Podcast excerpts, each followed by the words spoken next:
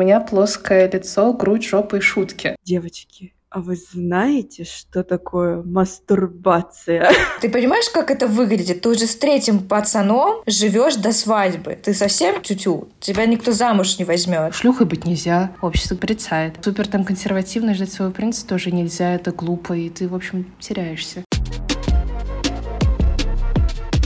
Всем привет! Это подкаст «Вы, наверное, сестры». Нас зовут Лена, Вика, Аюна, Дарин. И нет, мы не сестры, но многое нас объединяет. Мы азиатки, и мы росли и взрослели в постсоветской России. В этом подкасте мы рассказываем истории из нашей жизни. Жизни, когда ты отличаешься от большинства. И обсуждаем прикольные и не очень темы.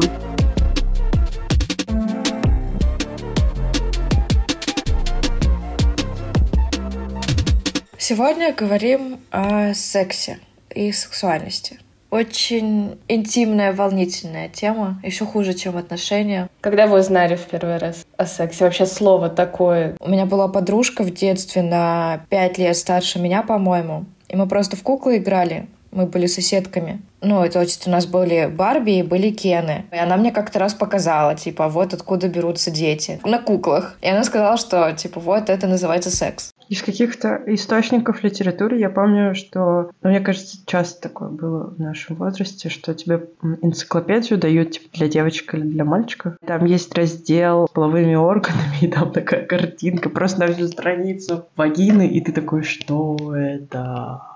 И она была самая устрашающая картинка для меня. И я не могла понять, во-первых, что это. Мама мне тоже толком ничего не говорила, но как бы подсовывала так. Прочитай, изучи. Мне на 14-летие, кажется, старший двоюродный брат подарил книжку типа «Девочка, девушка, женщина». Вот что-то такое мне подарил. Наверное, немножко странный подарок от, от брата получить, но кроме него мне никто даже не додумался про это ничего подарить. Так что я ему все равно благодарна. Я реально многое оттуда узнала. Как грудь развивается, менструальный цикл, девственность, вот такие вещи. Я вообще не понимаю, как вот можно родить ребенка и никакую информацию про эту часть жизни ему не передать, потому что в целом это довольно, ну, опасная, типа, история. У меня, типа, вообще, типа, никто не говорил вообще этого не существовало. Мне помню, что я когда уже была подростком и все понимала, все знала. Мне, типа, даже когда я была взрослая, мы смотрели с мамой кино, когда там люди целовались, мне было неловко. Типа, я такая, о боже мой, о боже мой. Я читала информацию, вот э, готовились к выпуску, что там значит по Бурятии. Да, в моей семье тоже особо там секс-просвета не было, но при этом я обращаю внимание, что вот в моем поколении, в поколении моих родителей, довольно распространенная штука — это ранние браки, ну, такие браки по залету, типа. То есть из чего можно сделать вывод, что секс-просвет — это в целом не, не супер популярная штука. Методы контрацепции тоже никто особо там ничего не знает, поэтому ранние дети и много детей — это вот какая-то, ну, обычная как будто бы история для бурятских регионов. А еще исторические документы тоже интересно посмотреть, потому что в целом Бурятия это же не, ну, не христианизированное общество. То есть там не было таких догм и запретов, как, например, в западной части России. Вот, и в целом, например, когда в юртах там жили много лет назад, юрт — это ну, довольно ограниченное пространство, там нет дверей. И, по сути, дети с раннего возраста могли видеть, слышать, как их родители занимаются сексом. И в целом эта тема как будто бы ну, не была особо запрет. Есть легенда, а, не знаю, насколько она научно обоснованная, в общем, может, кто-то из вас помнит, мол, типа, Российская империя спасла бурят от вымирания, потому что они все там сифилисом болели, в том числе из-за распутной жизни. А, есть, на самом деле, классный инстаграм-аккаунт про бурятский, и он у себя в сторисах, по-моему, вот развенчивал этот миф, что, на самом деле, все было не совсем так, как описано. Но в целом у бурят, короче, нормальное отношение к сексу, это не что-то запретное, этим можно было заниматься, и кажется, женщины могли заниматься сексом до брака в том числе. И наоборот, казалось, что это, если у нее там еще и ребенок есть, то это как раз признак того, что она здорова и может дать потомство. Угу, круто. Нифига, я не знала, кстати, про вот эту вот штуку с э, сифилисом. Ой, сифилис, ну это, это просто любители вот это «А, вас империя омыла, очистила, значит, э, облагородила, культурила».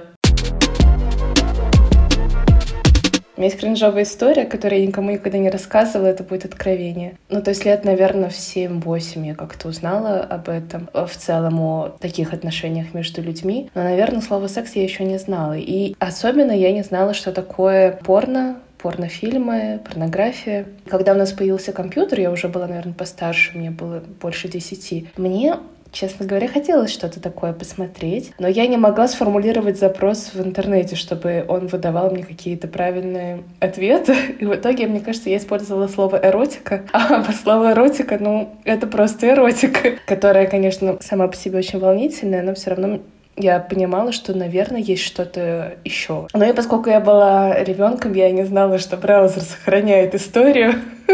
Ну, в общем, об этом узнали, да. Но, по-моему, так никто не догадался, что... То есть, э, короче, это была семейная тайна. Кто же гуглит эротику? Я, конечно, себя не выдавала. Ну, я могу так детскую-детскую историю рассказать, что я смотрела сериал «Отбросы». Это был мой любимый сериал. Типа, мне было лет 12 или 11. Я посмотрела его, узнала, что такое мастурбация. Потом пришла в школу, и на физре в раздевалке такая девочкам. Девочки, а вы знаете, что такое мастурбация? Я хотела про порно поговорить. Есть такой, ну не жанр, я даже не смогла найти название этому, когда девушки одеваются в аниме девочек. Я поискала сегодня на Порнхабе. В категории косплей такое есть, но это все равно не совсем то. Не знаю, может быть, слушатели подскажут, как это называется. Короче, есть хентай, очень популярная категория. Я думаю, все знают, что это такое. А есть вот что-то между, типа когда реальные люди пытаются изображать, э, разыгрывать хентай, начиная от внешности, там типа макияж, одежда, как в аниме, и заканчивая там, например, я как-то раз видела порно, где были еще тентакли, какие-то роботизированные, я не знаю, как они работают, но выглядело прям очень крипово. Ну вот, вложились развлечения. Я увидела таких девушек впервые. Мне, короче, было guilty pleasure несколько лет назад. Я когда за поем смотрела СМР. Это были времена, когда я ненавидела учебу в ВУЗе, а вот и отвлекала себя. Я могла реально часами смотреть всякие ролики на Ютубе. И вот там тоже была такая, есть, наверное, популярная девушка. Очевидно, белая, но у нее и манера поведения, и макияж, и одежда, это, и вот бэкграунд, то есть вот комната, интерьер. Он весь такой кавай, типа, ну вот японский, милый, что-то такое. Потом я ее загуглила и поняла, что да, это, оказывается, порно-актриса, она же еще и стримерша, она же еще и вот и тикток у нее тоже есть. У меня вообще нет никакого бэкграунда, я на самом деле слово хентай как бы в школе слышала, но особо никогда не смотрела. Меня это как раз немножко пугало, потому что, типа, ну это же азиатское, и мне вот хотелось максимально отстраниться от этого. Может быть, потому что также играла роль табуированности темы секса. И, в общем, когда я увидела эту девушку, которая белая, которая вот так вот себя по-кавайски ведет, мне было и до сих пор очень кринжово. И я не могу рационализировать это чувство. Но такое ощущение, будто бы используют вот этот образ азиаток ну, то есть это какая-то гиперсексуализация, абсолютно вообще не, не то чтобы не к месту. Меня просто еще очень удивляют люди, которым это нравится, потому что, ну, это же так искусственно и так наигранно, и так вообще не естественно. И не понимаю, как это может кому-то нравиться. Я в целом очень рано знала, что существует хентай, и что вообще Asian Girls, ну и вообще, я помню, что в 12 лет, когда у меня, это был уже второй год моего пубертата, у меня начала расти грудь. Я вот так вот, типа, по щелчку начала себя чувствовать сексуализированной. И в целом э, я себя чувствовала, помню, довольно уверенно в начале, типа, как-то с мальчиком я дружила, и в целом, типа, была какая-то, ну, просто, типа, подростковая флерти э, атмосфера. А потом постепенно-постепенно комментарии за комментариями, типа, я там играю в волейбол, и мне кричат мои одноклассники, мои друзья, типа, прыгай еще, давай, давай. И я помню, как я просто постепенно начала горбиться, чтобы не видеть, чтобы не было видно моих, моих грудей.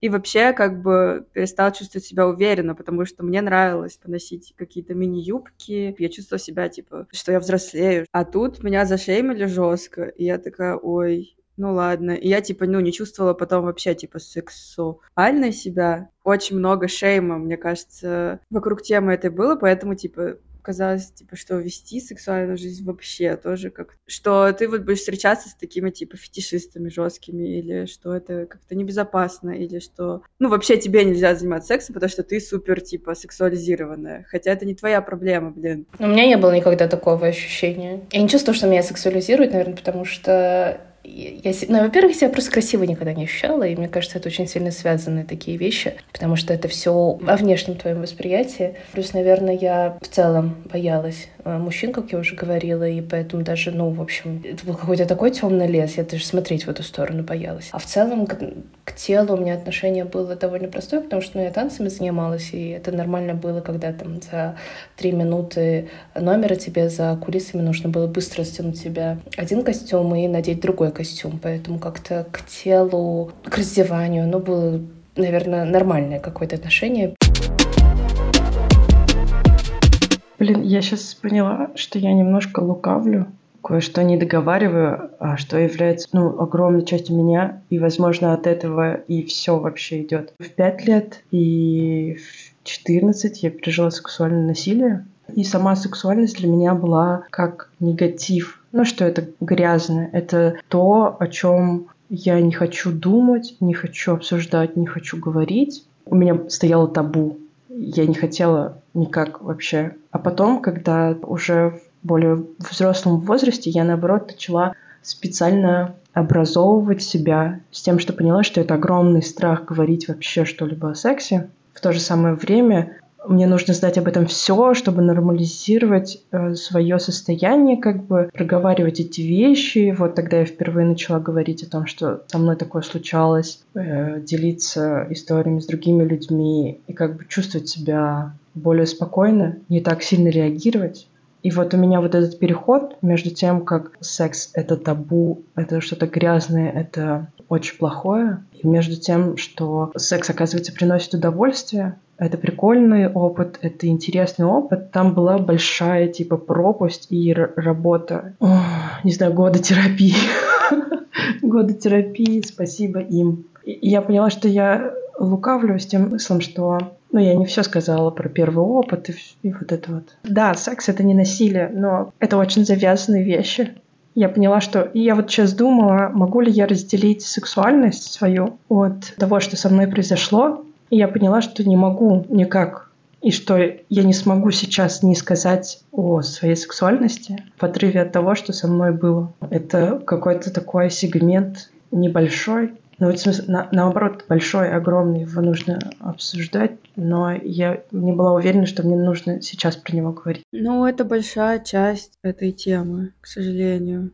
Вот как раз-таки, да, из-за отсутствия как бы разговоров с детьми, что типа там выстраивать границы. Мне кажется, многим девушкам сложно сказать нет, потому что они социализировались и росли в очень такой не то что патриархальной системе, но в системе, где ты реально не мог сказать старшему нет. Допустим, моя сестренка младшая ко мне обращается на «вы», несмотря на то, что у нас ну, не сильно уж большая разница в возрасте. И вот это, получается, вшито в подкорм. Ну, у тебя нет границ. Тебе вот что сказали, ты то и делаешь. И другой человек может быть прав. И если это ты попала в такую ситуацию какого-то сексуализированного насилия, особенно если ты страна человека старше тебя, ну, тут реально у тебя просто может быть нет механизма как-то защититься. И это очень грустно, конечно. Я поняла, что во взрослом возрасте из-за того, что произошло со мной ранее, э, в детском и подростковом возрасте, каждый мой секс был в алкогольном состоянии, потому что я не могла расслабиться. Я понимала, что все в порядке, я с нужным человеком, я в безопасности, но сам процесс давался мне просто какими-то муками. Я думала, ну все, мое тело просто отказывалась. Ну, оно так сильно было зашугано и боялось. Свою сексуальную жизнь я начала гораздо позже. Ну, скажем так, сексуальную жизнь по согласию я начала позже. Это было вот 24-25. И поначалу вот эти вот периоды у меня было прям тело отказывалось, оно не хотело, оно боялось партнера, с которым ты вступаешь в сексуальные отношения. И только вот сейчас мне 28, где-то 4-5 лет проходит, я только сейчас начинаю отучиваться не выпивать перед э, сексом или как-то спокойнее быть, ничего не употреблять и как бы действительно хотеть э, человека в трезвом состоянии у меня только вот сейчас, вот 28, и только вот сейчас я как будто бы спокойно могу вступать в сексуальные отношения без каких-то дополнительных успокаивающих штук тебя или еще что-то. Я надеюсь, что это когда-нибудь пройдет. Я никогда не чувствовала себя именно сексуально привлекательной, потому что я всегда чувствовала себя какой-то не очень красивой. Ну, всегда была не уверена в себе из-за того, что у меня, начиная с пубертатного периода, был всегда лишний вес тот или, ну, или иной. И я всегда чувствовала себя некрасивой и нежеланной. Ну, мне кажется, сексуальность — это вот про то, как тебя хотят другие, как ты чувствуешь это. И я себя никогда не чувствовала желанной. Были даже случаи, когда мне какие-то глупые пацаны, которых я считала друзьями, говорили какие-то такие вещи, что типа, ну, ты красивая для азиатки, но ты же понимаешь, что, типа, на тебя не так много парней обращают внимание, потому что ты полная. Или потому что вот ты так выглядишь. А, вот. Вот. И, типа, это очень сильно било по моей самооценке. И я действительно потом чувствовала себя, ну, наверное, я скорее друг, подруга, чем девушка. И поэтому у меня было много друзей, что я чувствовала, что я могу себе, я могу с ними дружить именно. Потому что, ну, скорее всего, они не смотрят на меня так. Типа, я до сих пор не чувствую себя какой-то прям желанной, сексуально привлекательной Э, девушкой, женщиной. Хотя там у меня были отношения, у меня есть муж, и он меня там пытается как-то убедить в обратном, но я вот пока не, не до конца ощущаю себя так, потому что все еще не, не до конца уверена в себе из-за того, какое у меня тело. И я просто решила худеть, типа я занимаюсь спортом. Это Э, зависит от того, откуда это типа идет, от э, желания, чтобы тебя приняло общество и сказало, что ты типа сексуальное, внутреннее состояние вот этого. Ну, я тоже только его исследую, типа, и только-только начинаю себя чувствовать вообще в теле, ну, довольно офигенно. В целом, мне кажется, это еще изменилось с э, началом войны и переездом. У меня в голове просто появилось, типа, да, блядь, ну, есть дела поважнее, мое тело — это мое тело, оно вот такое, какое оно есть. Все, что я могу делать на данный момент, в любой момент, это попытаться хоть как-то от него покайфовать, и, ну, я кайфую, когда, типа, занимаюсь спортом, чем-то таким, мне скорее сложнее, типа, я понимаю, что мое тело сексуальное, но мне сложнее, типа, что я вот все время ищу вот этот подвох, типа, вот этот чувак, он со мной дружит или он хочет меня выебать. Это очень эм, тоже ограничивает твою, типа, твое ощущение, потому что ты чувствуешь себя просто как вот категория в порно, блядь, хабе, а не то, что ты, типа, как человек вызываешь какое-то вот желание настоящее, что есть у тебя, Вика, потому что ты замужем.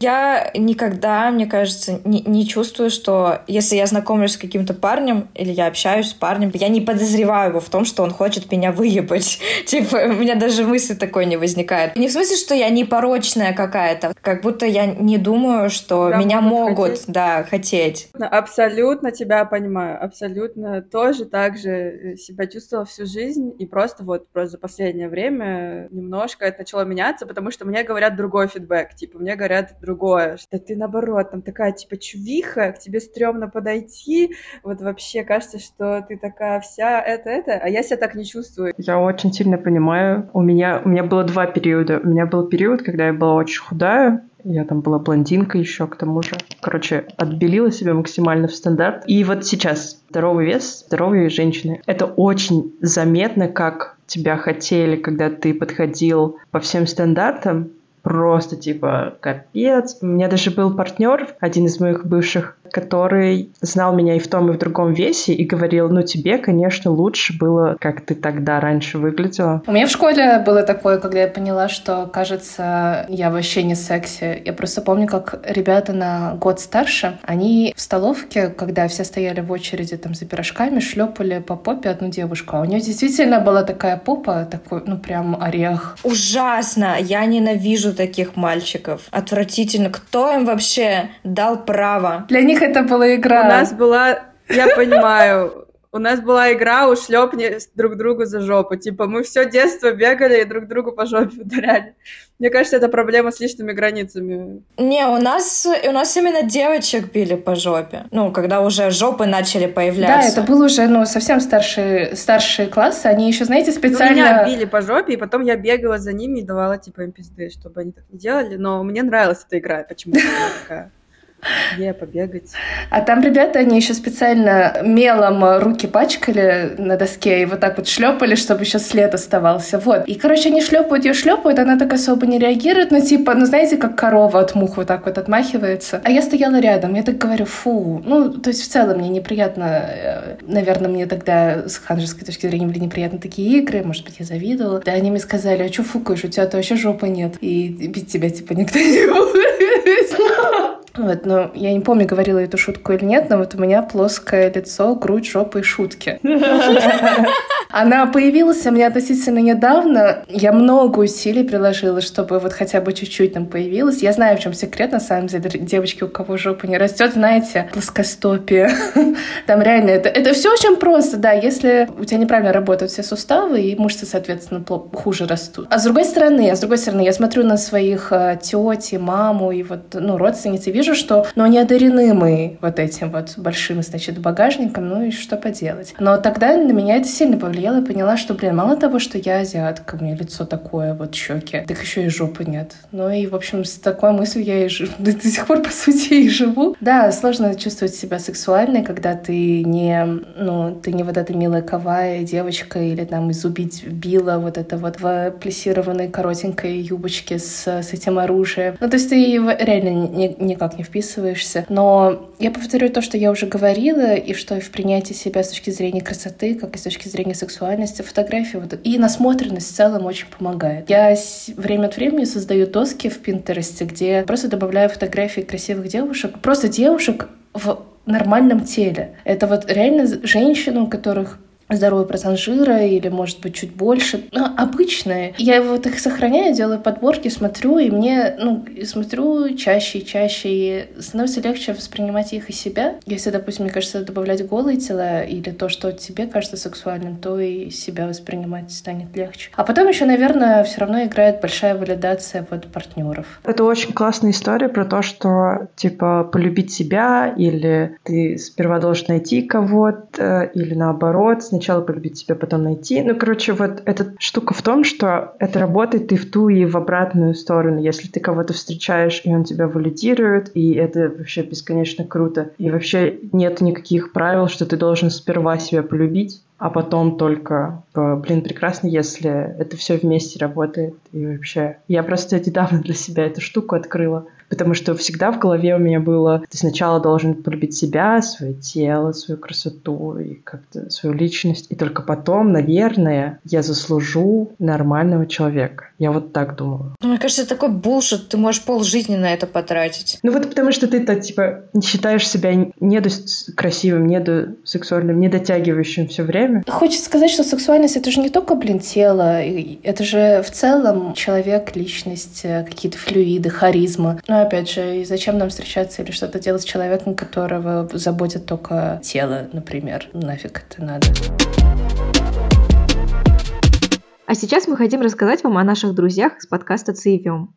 Это подкаст о том, как обычные, но неравнодушные люди меняют облик и суть городов России. Это вдохновляющие выпуски об инициативах и активистах, которые, несмотря ни на что, работают на благо общества. Цивим объединяет инициативы в одну большую силу людей, которые меняют мир вокруг себя. Это истории правозащитников, активистов, художников, педагогов, политиков, бизнесменов, журналистов и многих других. Ведущие Цивиума – географ, урбанист, серфер и прирожденный исследователь Катя Дыба и экс-муниципальный депутат и соавтор инициативы «Дыши Москва» Дима Петров. В новом шестом сезоне они продолжают рассказывать истории активистов из разных уголков России. Подкаст «Цивиум» как маяк в темноте, светит добром и надеждой. Наверное, во многом потому, что мы на Кавказе жили. Я не знаю, где заканчивается влияние местности и местных нравов, и начинается какая-то именно корейская история. Потому что, например, когда я разговаривала с корейцами из Узбекистана, мне говорили, да нет, что-то это жесть какая-то, как-то не, у нас так нет, такого нет. Поэтому не могу сказать, где одно, а где другое. Но у нас, короче, это очень табуированная тема, и ну, общество было такое, как бы, антисекс. Это маленький город, там все друг друга знают. Например, я пойду распечатать фотографии, и мне сотрудница печати, ну, типографии скажет, о, а это же вот этот сын того-то на фотографии. Мне мой лучший друг тогда говорил, мы еще в школе, ну, типа, в старших классах учились, и он мне говорил, типа, бля, ну я не могу пойти купить презервативы, потому что продавщица скажет моей маме, что я занимаюсь сексом. Ну, и точно так же ты не можешь купить себе алкоголь, сигареты. Ты очень сильно будешь бояться, что тебя раскроют. А заниматься сексом до свадьбы очень такая табуированная тема. Про мальчиков, наверное, ничего бы такого не говорили, но если ты знают, что есть какая-то девочка, которая занимается сексом, и она не замужем за этим человеком, то про нее будут говорить, что она гулящая, что она там шлюха и все такое. Нет, конечно, гарантии, что точно про тебя так будут говорить, но никто не хочет, чтобы такая тень падала на семью. Про про это не говорят, и этим, мне кажется, очень мало кто занимается, ну вот в таких маленьких городах. Максимально желательно это не делать. Особенно, если ты на Кавказе живешь. У меня просто было так, что я в 10-11 классе училась в Ростове-на-Дону, потом поступила в ВУЗ в Москве. Отношения, вот это вот э, все началось уже в Москве, подальше от моей семьи, подальше от более консервативного общества. Презервативы можно купить наконец-то. Короче, можешь что-то такое делать, просто как бы не говори о том, что ты этим занимаешься. Будем просто делать вид, что этого не существует. Так у нас вообще кто-то кто-то есть, кто вообще разговаривает о сексе с родными? Мне мама только говорит, будь аккуратна, будь аккуратна. Ну, я говорю, мам, я иду на свидание. Она такая, будь аккуратной. И я не понимаю, что она имеет в виду. Типа, следить за тем, чтобы меня не украли, не избили? Или, ну, типа, про защиту не забыть. Но в то же время, когда мне отправили посылку из э, Питера сюда, в Улан-Батор, а мама мне отправила оставила лекарство, и еще там какая-то коробочка была. Я открываю эту коробочку, а там презервативы. Респект маме. А я просто замечала, что брату моему младшему тоже, видимо, подсовываются. То есть словами нет, но подложить, закинуть. Что за шпионы, блядь, сексуальные, не могу. Я всегда в отношения вступала с какими-то серьезными, долгоиграющими планами. У меня не было никогда такого, что у меня просто one night stand. А у меня были только, только one night stand. Я не могу, ты говоришь, типа, рассказать родителям о своем партнере, я не могу это представить. Все три раза я с парнями съезжалась какой-то момент. Моя родня знала, что у меня есть парень, ну и то есть они знали, что мы живем вместе. Что же они там делают? Как-то раз, э, когда вот я со своим нынешним мужем встречалась только, мне родственники устроили интервенцию.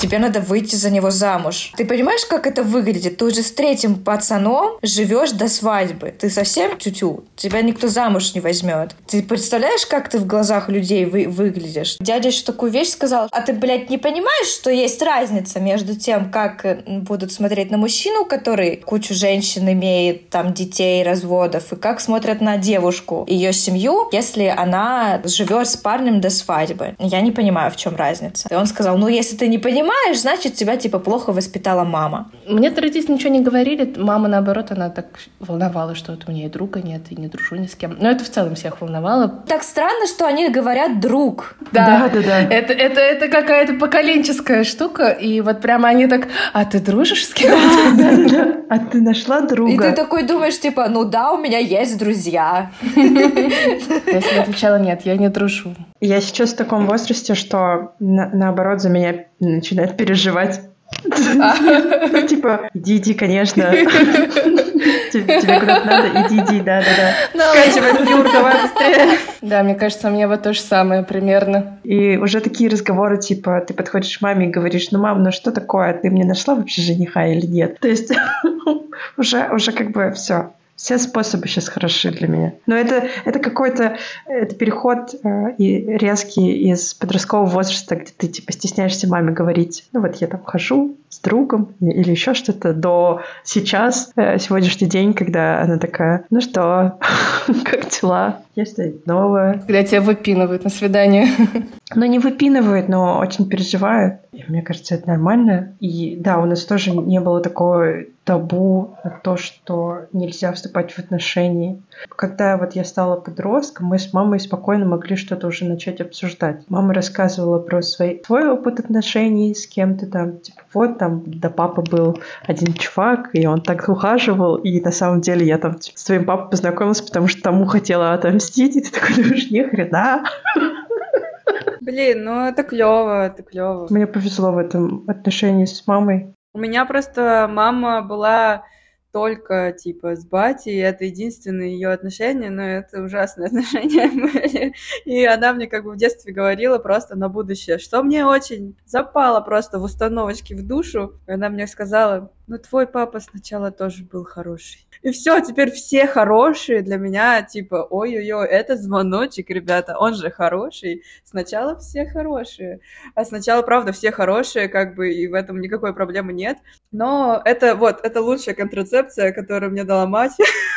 Ну подожди, можно же с плохими спать тогда по этой логике. Вот, и это проблема, потому что так и происходит. One night stand, это мое все. Ну... Меня очень бесит, что в сериалах подростковых такой, ну, типа, секс изображают таким ранним. Ну, это происходит. Мне кажется, же. в реальной жизни это не всегда так. Ну, не всегда, не всегда, да, но это все еще происходит. Я просто из-за этого чувствовала себя реально какой-то ненормальной, что как будто у всех э, есть сексуальная жизнь, а у меня нет, значит, ну что-то не так. Все мои подружки, типа, э, залечились девственности 20+. плюс. Меня это успокаивало, что вот мои подружки, они, типа, тоже такие, как и я, и это нормально вокруг меня все вступают в разные сексуальные отношения. Кто-то там, не знаю, состоит в полиаморной поликуле какой-нибудь, а я такая, типа, у меня не получаются какие-то one-night стенды и все такое. Вот. И я из-за этого чувствовала себя очень какой-то старомодной и какой-то неправильной, что, типа, у меня не так много сексуальных партнеров, и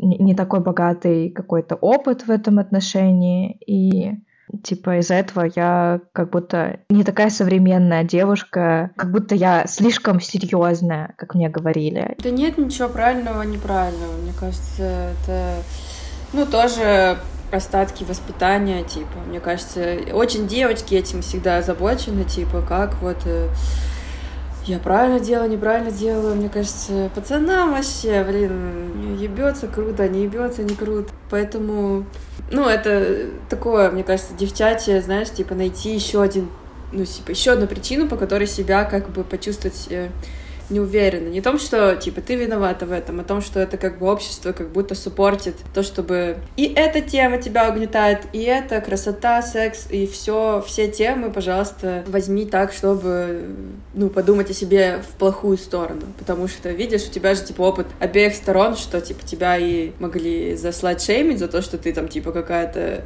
супер прогрессивная для своего круга, в, в смысле, в родственниках, и, типа, какая-то слишком консервативная для круга кругу своих друзей. Ну, это, типа, тяжело, конечно, не иметь похожих, типа, людей в опыте, но, мне кажется, у нас примерно одинаковое какое-то, наверное, отношение к этому и опыт. Потому что, ну, одинаково много страхов, и мы понимаем вот это вот, а ты другой и внешне еще, и как это влияет на тебя сексуально. Ну, мне кажется, как бы главное от своих точек, типа того, что ты знаешь, не то, что там модно, опыт какой-то сейчас, все полиаморные. Я вообще не понимаю, как внимание у людей схватает. Я из-за одного человека могу там уже переживать, э, вскрыться, еще что-то. Там еще нескольких людей люди выбирают, боже мой. Это все, конечно, какой-то прешер, то есть э, давление общества, но все равно нельзя отрицать, что мы как бы под его властью находимся ну, определенное время своей юности, молодости. И на меня это тоже очень сильно давило, я себя чувствовала постоянно.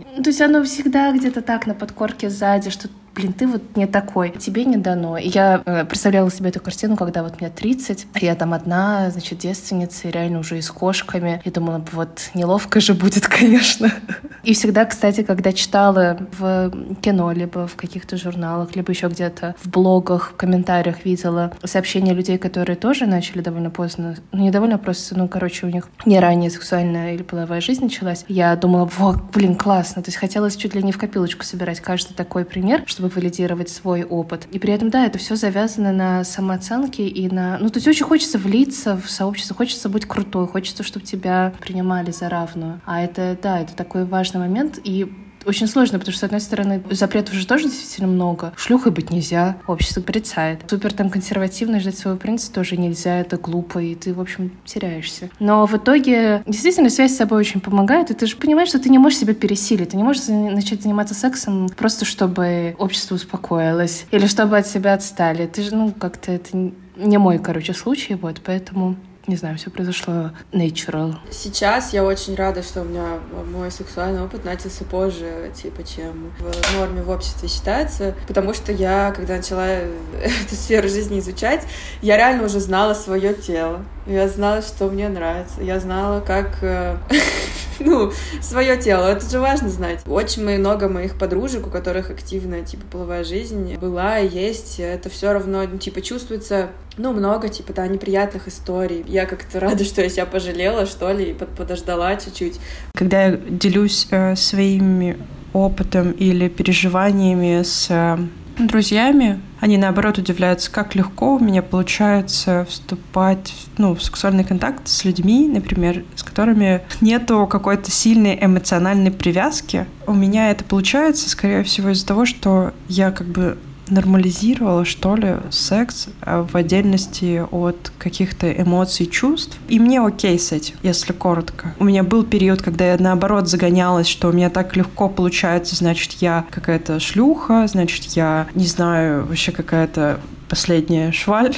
Я сначала себя табуировала саму себя, говорила, что вот, это, наверное, неправильно, это не, не очень круто, ты же девушка, вот эти вот всякие загоны какие-то патриархальные. А сейчас все окей, я такая, я хочу, я получаю, когда хочу, когда мне надо. Я не делюсь просто э, об этом со всеми или с теми людьми, которые точно могут что-то сказать про меня. Я просто, ну, как бы изначально не обсуждаю это с людьми, которые могут что-то там сказать. Я очень сильно боюсь этого осуждения, что вот, да ты же азиатка, не знаю, там, девушка, еще какие-то штуки, которые ты должна соответствовать. Я боюсь, но в то же самое время сражаюсь с демонами в голове, и когда мне кто-то может сказать там из друзей или знакомых какую-нибудь фигню. Я когда с тобой познакомилась, я, ты рассказывала всякие эти истории, я такая, хочу быть как она, я хочу научиться этому. И мне кажется, немножко я научилась у тебя этому. Я очень рада. Там сейчас я поняла, что в какой-то степени я чувствовала, наверное, ну, просто некомфортно себя говорить о сексе, потому что, ну, когда у тебя нет опыта, ты, твои подружки там, ой, да, а вот это вот, а что, как? И, типа, ты не можешь ничего добавить, потому что у тебя вообще ноль, типа, у тебя ноль опыта, и ты такой не знаешь вообще, о чем говорить. И у меня был такой, да, долгий период жизни, и постепенно я потом почувствовала эту валидацию когда тебе есть уже, типа, что сказать. Ты такой, да, я поебался, вот, было так угарно, еще что-то. И, ну, прикольно, что, типа, у меня вот такой опыт с валидацией случился, что другие люди э, в целом, э, ну, порадовались тому, что у меня появился такой опыт. Я этому очень благодарна, что это все очень позитивно как бы прошло. И мне кажется, это, ну, влияет очень сильно, что вот у меня есть такая подружка, как Леночка, и она со мной об этом говорила, когда я это вообще ничего не знала, не понимала об этом. Продолжай в том же духе. Гуляй, родная. Вдохновляй людей. Надеюсь, что мои родственники это не послушают Вообще. и не, не откажутся от меня. О, да. Они откажутся от меня. Твои родственники. Большое спасибо, что прослушали этот выпуск. Мы уходим в отпуск. Новые эпизоды ждите в октябре.